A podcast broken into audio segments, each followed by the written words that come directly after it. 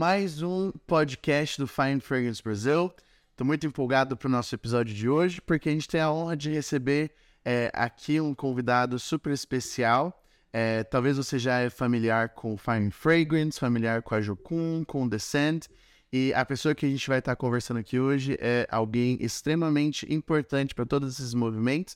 E o sim que ele deu para Deus quando ele tinha é, menos de 24 anos de idade é aquilo que faz com que todos nós hoje possamos fazer aquilo que a gente faz, treinando missionários e enviando para as nações. Então hoje eu quero apresentar para vocês Jim Steyer. Bem-vindo, Jim, ao nosso podcast. Muito bom ter você com a gente. Queria que você se apresentasse rapidinho para a gente é, te conhecer melhor. Um prazer estar contigo aqui hoje, Gabriel. Eu te vejo crescendo desde pequenininho. É tão gratificante ver você assumindo esta liderança que você exerce hoje. Muito obrigado pelo convite, Libi. É, como você já falou, meu nome é Jimmy, eu estou na Jocum tem mais de 50 anos agora e quase todo este tempo nós temos estado aqui no Brasil. Então, eu e Pamela somos cofundadores da Jocum Brasil. Quando que a Jocum começou aqui no Brasil? Nós chegamos dia 19 de março de 1975 ao e estudamos português por oito meses e começamos um programa de verão dia 29 de dezembro daquele mesmo ano. E, e já falava português fluentemente? Né? Ah, tá, eu já falava. o que me confundia ainda era o horário, porque você usa os verbos íntimos, né, para orar e, e, e pronomes. Aí me enrolava. Mas a gente falava mais ou menos. Que legal. E, tio Jim, é, antes de você se mudar para o Brasil, como que você começou o seu envolvimento com a Jocum e ouviu falar sobre a Jocum? Eu estudei numa faculdade teológica onde tinha um ministério começado por joculeiros, né? E era um ministério de ir servir igrejas, indo de casa em casa na vizinhança, trazendo pessoas novas. E eu comecei no meu primeiro ano, segundo ano já liderei, era chamado Jovens com Propósito. Né? Meu original. Eu não podia chamar jovens com uma missão, porque eram jocumeiros. E ali eu conheci Lauren, porque visitá-la e tal. E, e quando eu formei, dentro de poucos meses, eu já estava fazendo meu curso em Sunland, Califórnia. E quando faz, como que foi o seu processo de ouvir a Deus, entender, depois de fazer a sua TED, tudo isso, de entender de Deus que vocês tinham que vir para o Brasil? E eu estava liderando equipes viajando nos Estados Unidos, pregando o evangelho na rua e treinando nas igrejas à noite. E deu umas férias, eu fui para as montanhas do estado de Washington, na, na Península Olímpica. E um dia eu estava sentado do lado de um lago lá e estava nevando, sem vento. Isso traz um silêncio e eu lá, e, e era tão silencioso, tão lindo que fiquei lá e meu espírito se aquietou. E naquela ocasião, Deus falou comigo, Jimmy, você vai para a América Latina. Aí eu falei, ah, Deus, que chamado insípido. Eu queria o um mundo muçulmano, eu, eu tinha acabado de ser preso pela KGB na União Soviética. e eu queria algum desafio assim. Eu falei, não, América Latina já tem muitos crentes, né? Mas Deus não me ouviu, né? E foi depois, quando eu tinha, talvez um ano depois, eu já tinha casado com Pamela, estávamos fazendo a tete dela, e, e eu comecei a sentir Deus falar comigo sobre o Brasil especificamente. Só que eu não sabia como falar com ela, porque ela tinha estado estudando uh, espanhol, né, na, na escola e tudo na Universidade do Havaí, né? Mas finalmente um dia eu disse, ah, eu tenho que deixar rasgar, porque eu preciso falar. Eu falei com ela, ela disse, ah, que alívio. Eu estava sentindo a mesma coisa, não sabia como te falar. Que legal, muito interessante como Deus fala né, com, com casais ele valoriza a família e fala com ambos. Ah, os propósitos de Deus são demais. Você sabe que eu estava falando com a sala de aula hoje, sobre como o Pamela converteu. Foi um cara que testemunhou para ela é, lá na, na, no aeroporto de Honolulu. Ela levou ele lá para pegar um voo, tinha conhecido há 10 dias. Levou ele lá Ele disse, eu quero falar assunto contigo, podemos falar? Ela disse, podemos. Aí ele pregou para ela e ela decidiu por Jesus. E ele seguiu o caminho. Ele tinha sido assaltado e teve que trabalhar para ganhar dinheiro para voltar ao seu país. Uau. E é interessante que nós só notamos anos depois que o cara era um brasileiro. Olha como Deus opera as coisas. E é tão interessante ouvir histórias assim, tipo, de, de alguém que teve um impacto que a, que a Tia Pamela tem no Brasil em termos de, de missões e tudo isso. E tudo começou de uma pessoa que se dispôs a pregar o evangelho para ela, né? Então, a gente nunca sabe as sementes que a gente está depositando na vida das pessoas. né? Eu falei com a turma, hoje eu disse, olha, você já deve ter ouvido alguém falar que se você não pode dar seguimento, é melhor nem pregar, porque vai produzir aborto espiritual, porque pessoas precisam de apoio e tudo, né? Aham. Mas eu não acredito nisso, não. Eu acho que quando pode, tem que dar seguimento. Mas quando não pode, proclame. Que a- a- o evangelho é poderoso, Deus pode cuidar. Sim. No caso dela, foi um mês antes dela descobrir que era quem. Uau. E, e tio, então ela se converte, ela, ela faz a ITED porque ela te conheceu? Como que ela decidiu, assim, fazer a ITED dela? Fez depois de casarmos. E aí vocês se casaram, fizeram a TED e decidiram vir pro Na Brasil. verdade, lideramos uma equipe primeiro. Depois fomos. Ela fez a ITED e aí viemos para o Brasil. Que legal. E aí, A ITED dela, eh, terminou quase no Natal e em março já estamos aqui. uau. Então menos de quatro meses vocês já estavam vindo pra cá. Por isso que só tinha seis. Então, esse que é uma história tão interessante que sempre me chamou a atenção. É, para quem não sabe, eu cresci e, e hoje eu só existo por causa da vida, da sua vida, da vida da tia Pamela. A minha mãe, ela fez é, TED na base de contagem em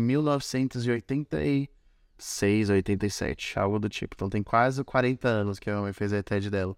E ela conheceu meu pai na base de contagem. Então eu também sou fruto do- da obediência de vocês.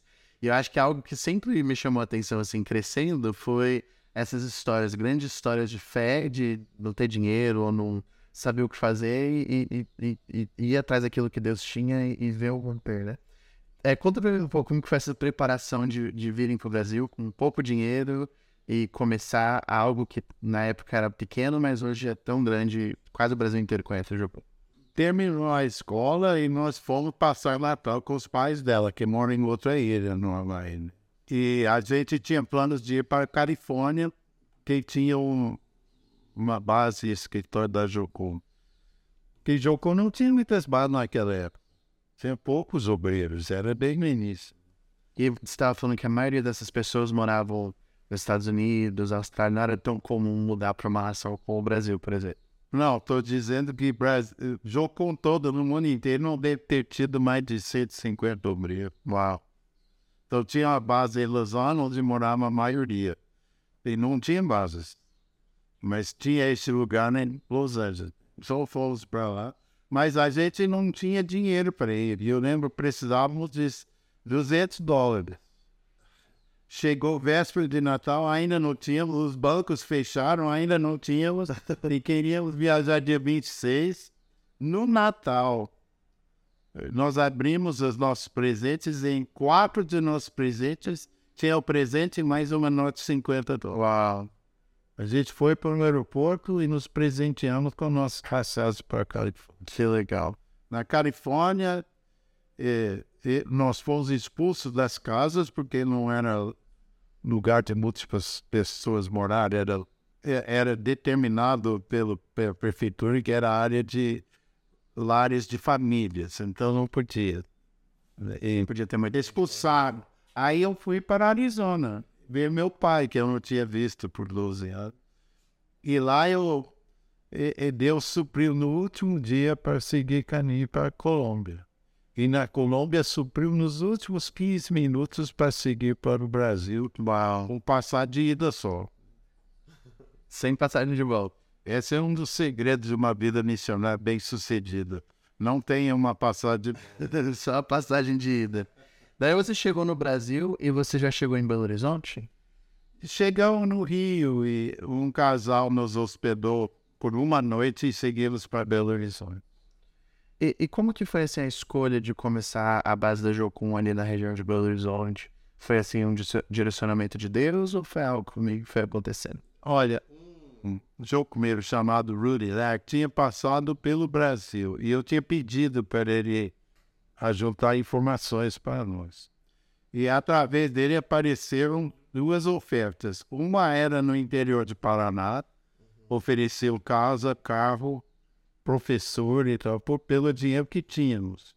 Era uma missão que existia para apoiar missionários. Né?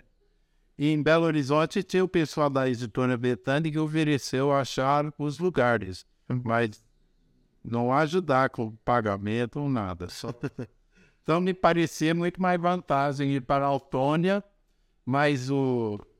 quando eu orei, nós oramos e sentimos que Deus falou Belo Horizonte mesmo. Isso é muito bom. E eu não sabia qual, qual isolado era a Autônia.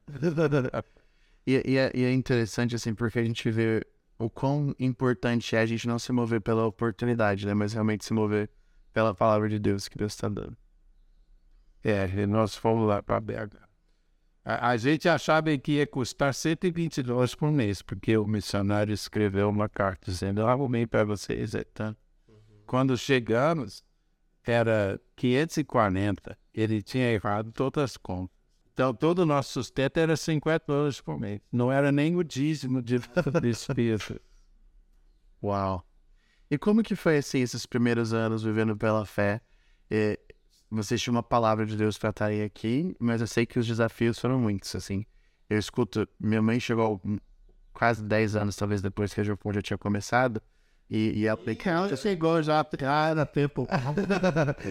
Mas ela me conta assim de lavar roupa no poço e dormir no, no minhocão quando chora de terra batida e muitas coisas assim divertidas para nem escutar hoje, né? Ou talvez na, na época. É, quanto melhor a história é para contar, pior é para viver. Sim. É aquele tipo de história que você quer ter para contar, mas. Não, nós mudamos para o terreno lá, não tinha luz, eh, não tinha vidro nas janelas, banheiro era aquela casinha lá fora, né? Uhum. E você tinha que ter um balde para pegar água na cisterna. É, é. E aquela água era fria. Eu muitas vezes joguei água com caneco e pulei fora. e, e era assim, né? Bom, nós. E, e, talvez um ano lá, nosso primeiro ano lá, acho que fechamos o escritório umas 100 vezes, sem dinheiro ou comida para o outro dia. Meu Deus. E Deus sempre supria alguma coisa. Né? Mas é, o, a caloria mais barata em Minas é chamada angu, né? É fubá e água. E se você está bem de vida, é com sal, né? Então a gente comeu muito angu. Até chamamos aquele tempo de nosso tempo de angústia.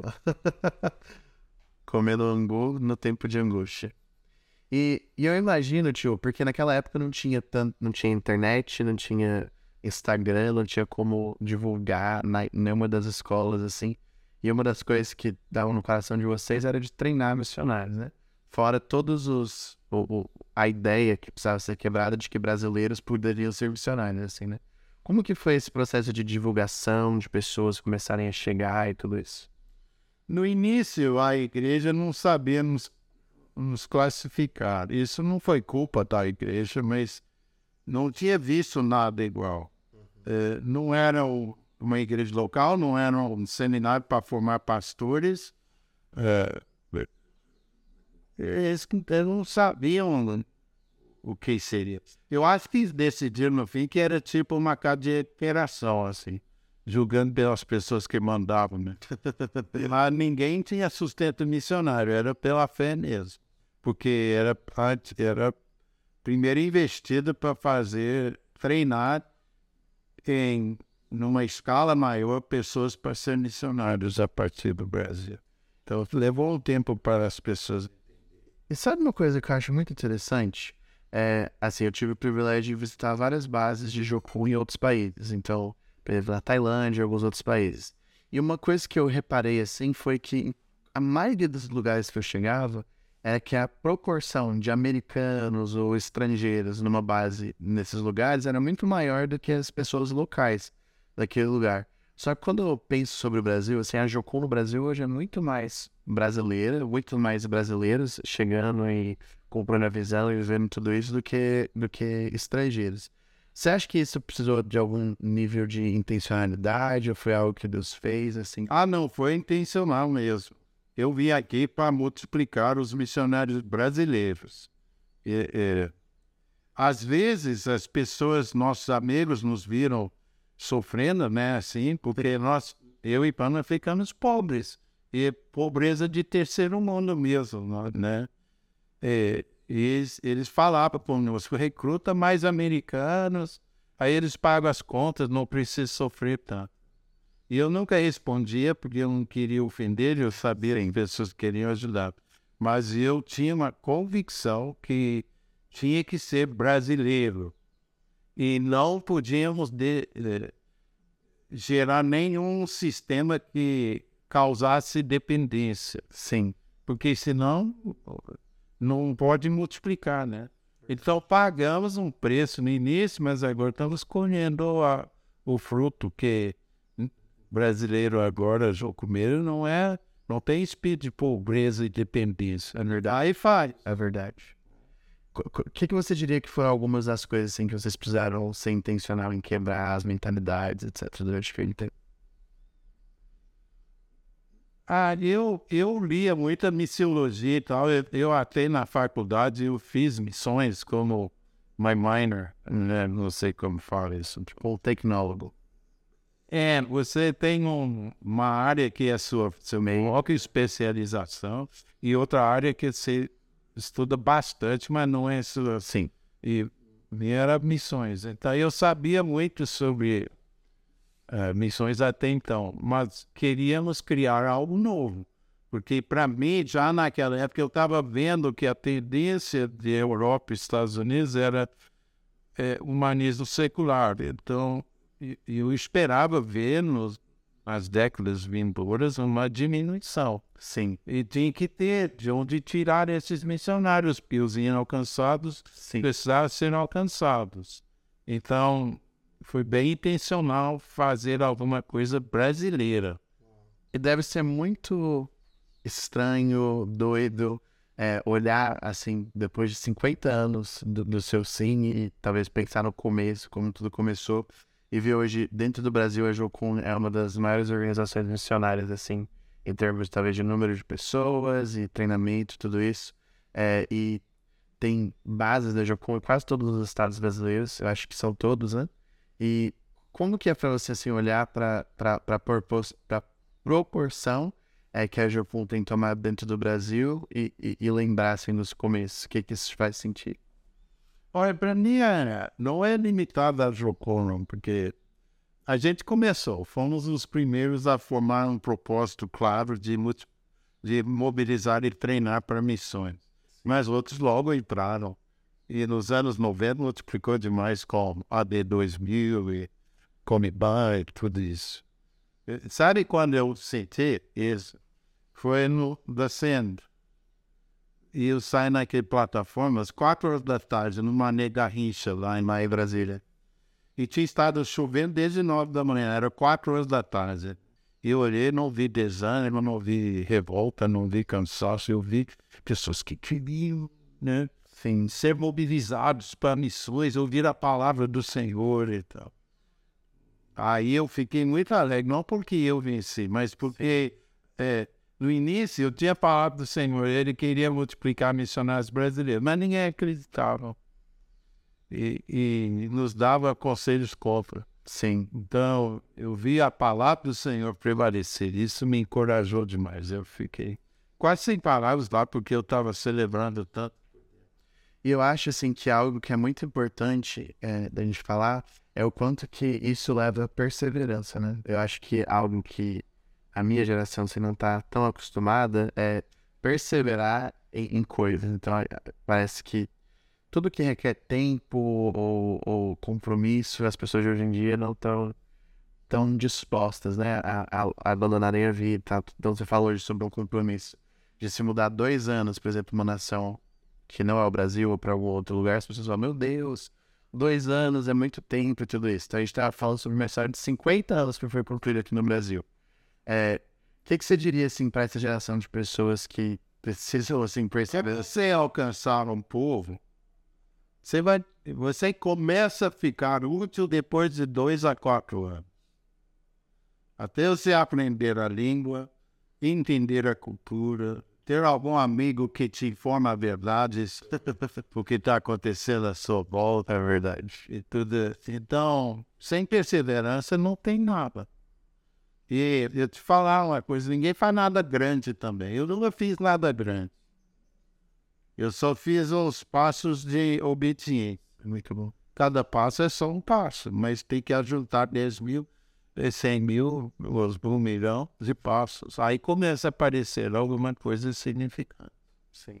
Mas esta geração, eles têm sido educados assim, para se entender, quem, para entender quem você é, você tem que olhar aqui dentro e, e achar seus desejos e suas paixões e tal. Não. E aí você siga o que você acha aqui dentro. Só que aqui dentro tem o coração humano.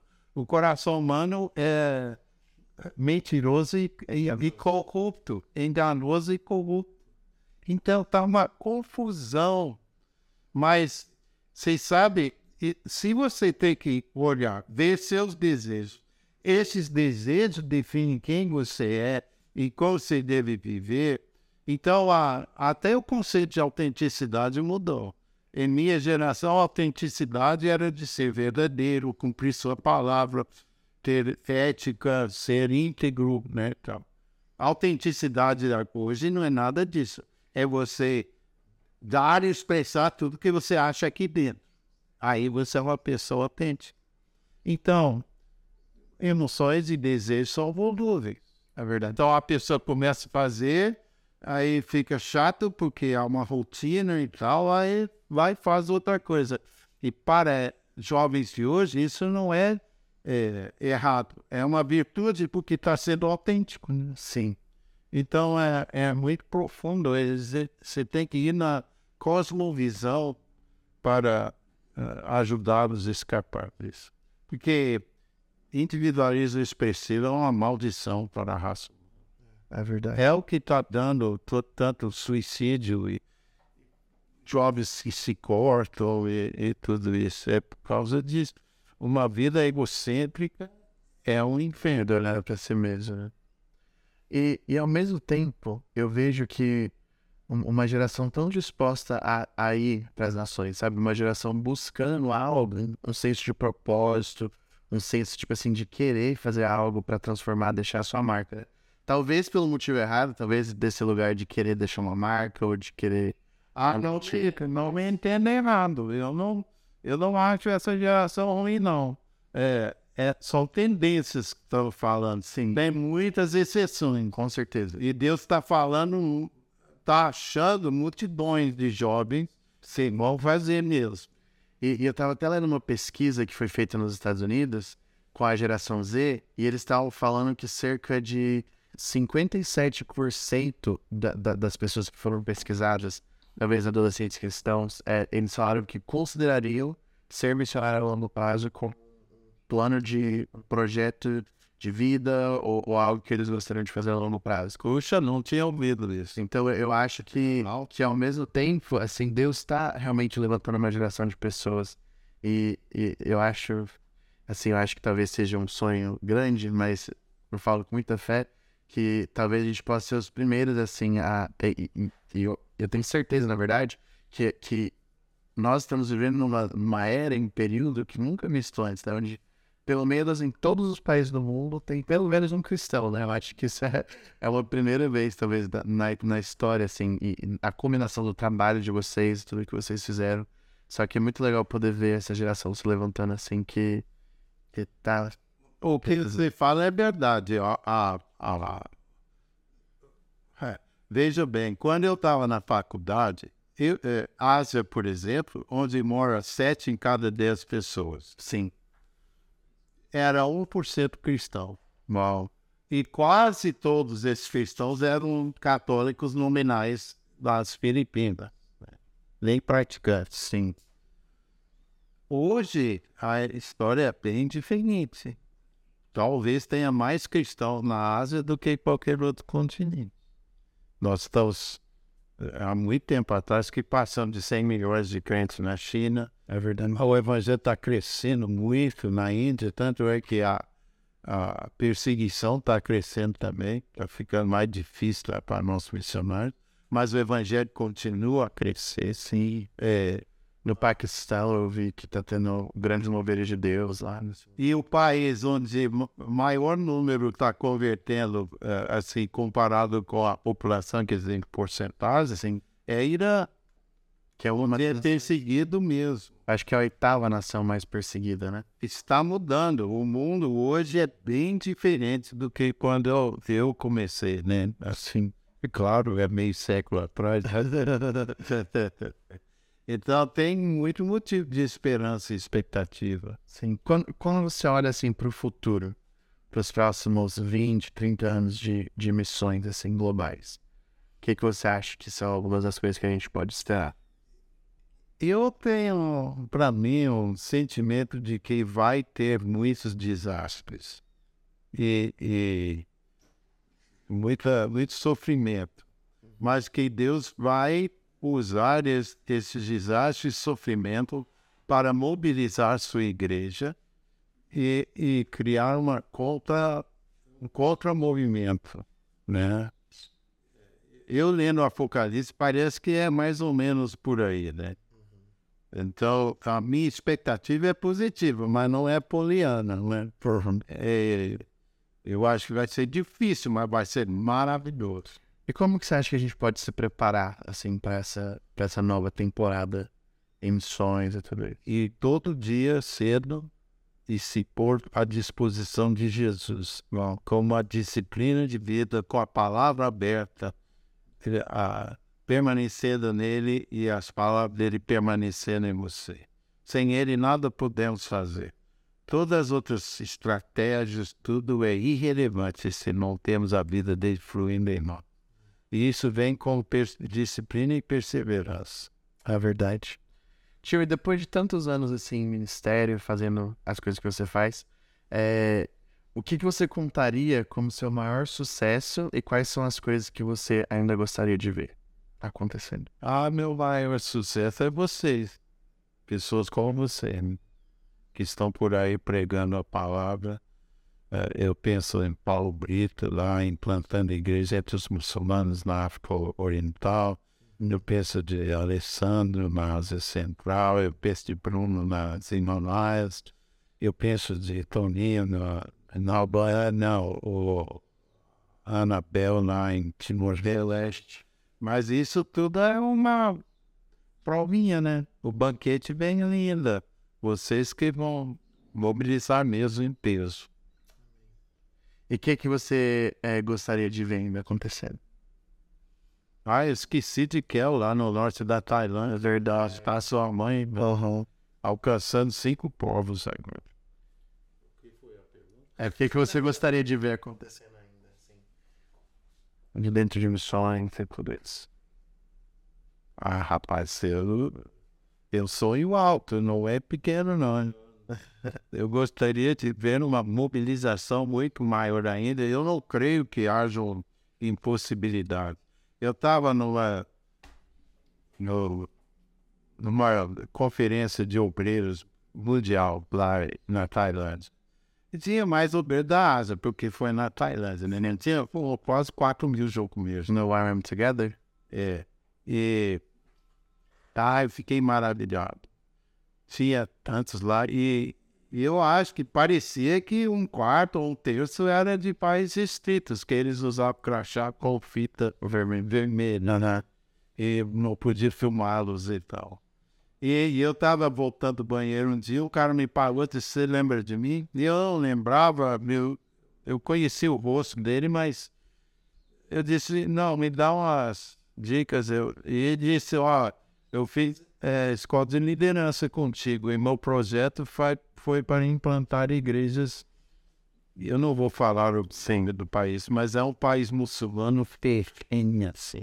E eu lembro porque nós, no, corpo de obreiros, nós discutimos se devíamos deixar ele fazer aquele projeto ou não para o curso, porque achávamos impossível que ele ia se frustrar, né?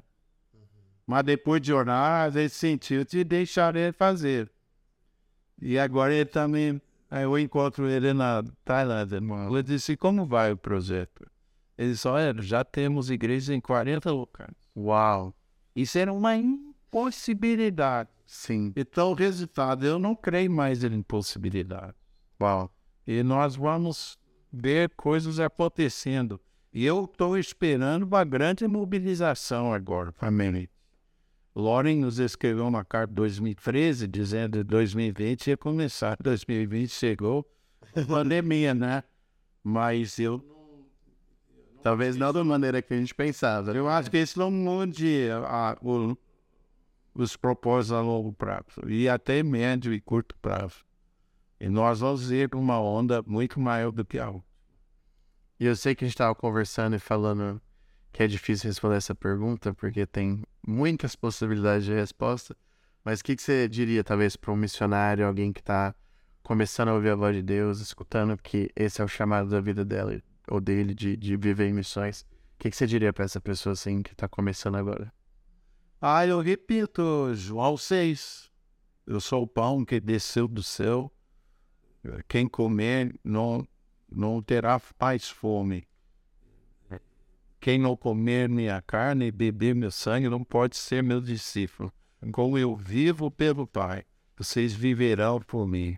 Então, o ponto de divisão é, não é doutrina, não é teologia, não é nada disso. Uhum. É, é quem quer é, se dedicar a desenvolver esta ligação com Jesus e, e se alimentar dele. E quem faz, tá lá. Sentindo bem, tá lá. Sentindo mal, tá lá. Dia de chuva, tá lá. Dia de frio, tá lá. E está disponível. E, e esta pessoa nunca será é, abandonada. É, não vai se frustrar. Se meditar na palavra de e de noite, tudo que, tudo que ele faz será bem sucedido. Muito bom. Tio, você tem alguma história que você gostaria de contar pra gente, pra edificar a nossa fé, talvez? Algo. Ah, eu, eu acho que talvez eu conto uma história. Eu, porque dezembro do ano passado, na Jocum em Família, Uhum. um cara veio para mim, depois de eu mencionar o Saterê, disse, eu tô aqui, eu sou casado com a Saterê, né? Ela é terceira geração de missionário do Saterê. Então, e- em talvez 1980 ou algo assim, eu e Gerson fomos visitar nossas primeiras missionárias numa tribo, era o Sateré, na aldeia Tuca, né? E um pastor que levamos conosco, nós nos, nós nos ausentamos da aldeia e ele levou nosso barco embora. Então ficamos lá sem poder sair, né? Sim. E toda noite eu tinha minha rede na, na maloca do, do cacique, que o nome que ele usava com o branco era Cadete. Né? É, O verdadeiro nome a gente não te fala. Aí, e, e- toda noite a aldeia vinha para lá e eu falava com ele sobre as coisas de Deus, né? Admirado que eles pareciam estar entendendo tudo. E, e aí o pastor voltou com o barco e fomos embora. Depois eu falei com o Márcio, depois que saímos, eles foram para Márcio e disse, onde você achou esse estrangeiro que fala nossa língua? Eu disse, mas ele não fala, não. Uau. E eles falam, não, toda noite ele falava as coisas de Deus conosco em saterê fluente. Uau. E, e eu sou tão lerdo espiritualmente, não senti nem arrepio. não sabia que estava acontecendo um milagre. Uau. Mas e, por que eu escolhi essa? Porque ilustra o quanto que Deus quer alcançar o sol. E eu fiquei sabendo que aquilo é, é- lenda agora entre os sateré. O estrangeiro que foi lá e pregou na língua dele. Trazer Jesus. Glória a Deus. E é legal que Deus, ele faz coisas sobrenaturais, né, para alcançar os povos. Tio, será que você pode fazer uma oração pra, pelos brasileiros, é, pessoas que se sentem chamadas para missões, pessoas que estão falando, cara, Eu quero deixar tudo, largar, deixar toda a minha vida. E, e uma coisa assim que eu acho que é tão importante a gente falar é que viver em missões, na verdade, não é um, um sacrifício tão grande quanto as pessoas pensam, né? Eu sempre falo isso, assim, eu, eu tive o privilégio de crescer em missões, o privilégio de crescer com esse estilo de vida que meus pais tiveram, me trouxeram para dentro. Mas para todas essas pessoas que estão pensando em dar esse passo de fé e, e, e seguir em frente naquilo que Deus está é, chamando eles para fazer, será que você pode orar para essas pessoas? Posso, mas deixa eu só falar. Sacrifício é desobedecer a Deus. Aí você vai ver o que é sofrimento. É verdade. Obedecendo a Deus, a vida vai bem. É. Né? E talvez sem as prioridades que o resto do mundo tem, mas vai bem. É verdade. E eu vi um negócio de, no grupo que eu pertenço, missiólogos, e alguém lamentou: 99% das igrejas no Brasil não tem programa missionário. Eles estavam lamentando, né? mas eu li e meu coração deu um salto, sabe por quê? Hum. Nós não, não alcançamos nem 1% de nosso potencial. Uau, é verdade. Tem só potencial. Ah, nós estamos só, só conversando. alcançando poucos. Ah, tem muito potencial. Amém. Senhor, muito obrigado, porque Tu és um Deus que não tem acepção de pessoas e não tem acepção de povos. E o Senhor não aceita que tenha tantos inalcançados ao redor do mundo sem a tua palavra e sem o evangelho. Eles precisam de missionários, mas então, Senhor, levanta os missionários aqui. Como eles ouvirão se não tiver quem pregue? E como eles pregarão se alguém não enviá-los? Então, mobiliza os enviadores, mobiliza Sim, os sustentadores, os mantenedores, mobilize os missionários mesmo. Sim, Nós queremos ver um grande exército marchando, saindo do Brasil para levar a palavra para fora do país. Senhor, nós somos o pai do futebol, mas já tem algumas décadas que nós enviamos mais missionários do que jogadores de bola. É verdade. Quem sabe somos o, o país do Evangelho. Amém. Continue esta, esta tendência, Senhor. Multiplique os números, multiplique a, multiplique a qualidade. Levanta uma geração de desbravadores corajosos que sabem ouvir a tua voz e que têm visões que vêm de ti, Senhor. Amém. Levanta o espírito de ousadia e de criatividade. Sim, Jesus nos ajuda como abrir portas que são, hoje são fechadas, estão fechadas, Senhor. Sim. Nós nos entregamos aos teus pés para cooperar contigo em todos os teus planos. Faça isso, Senhor, em nome de Jesus. Amém.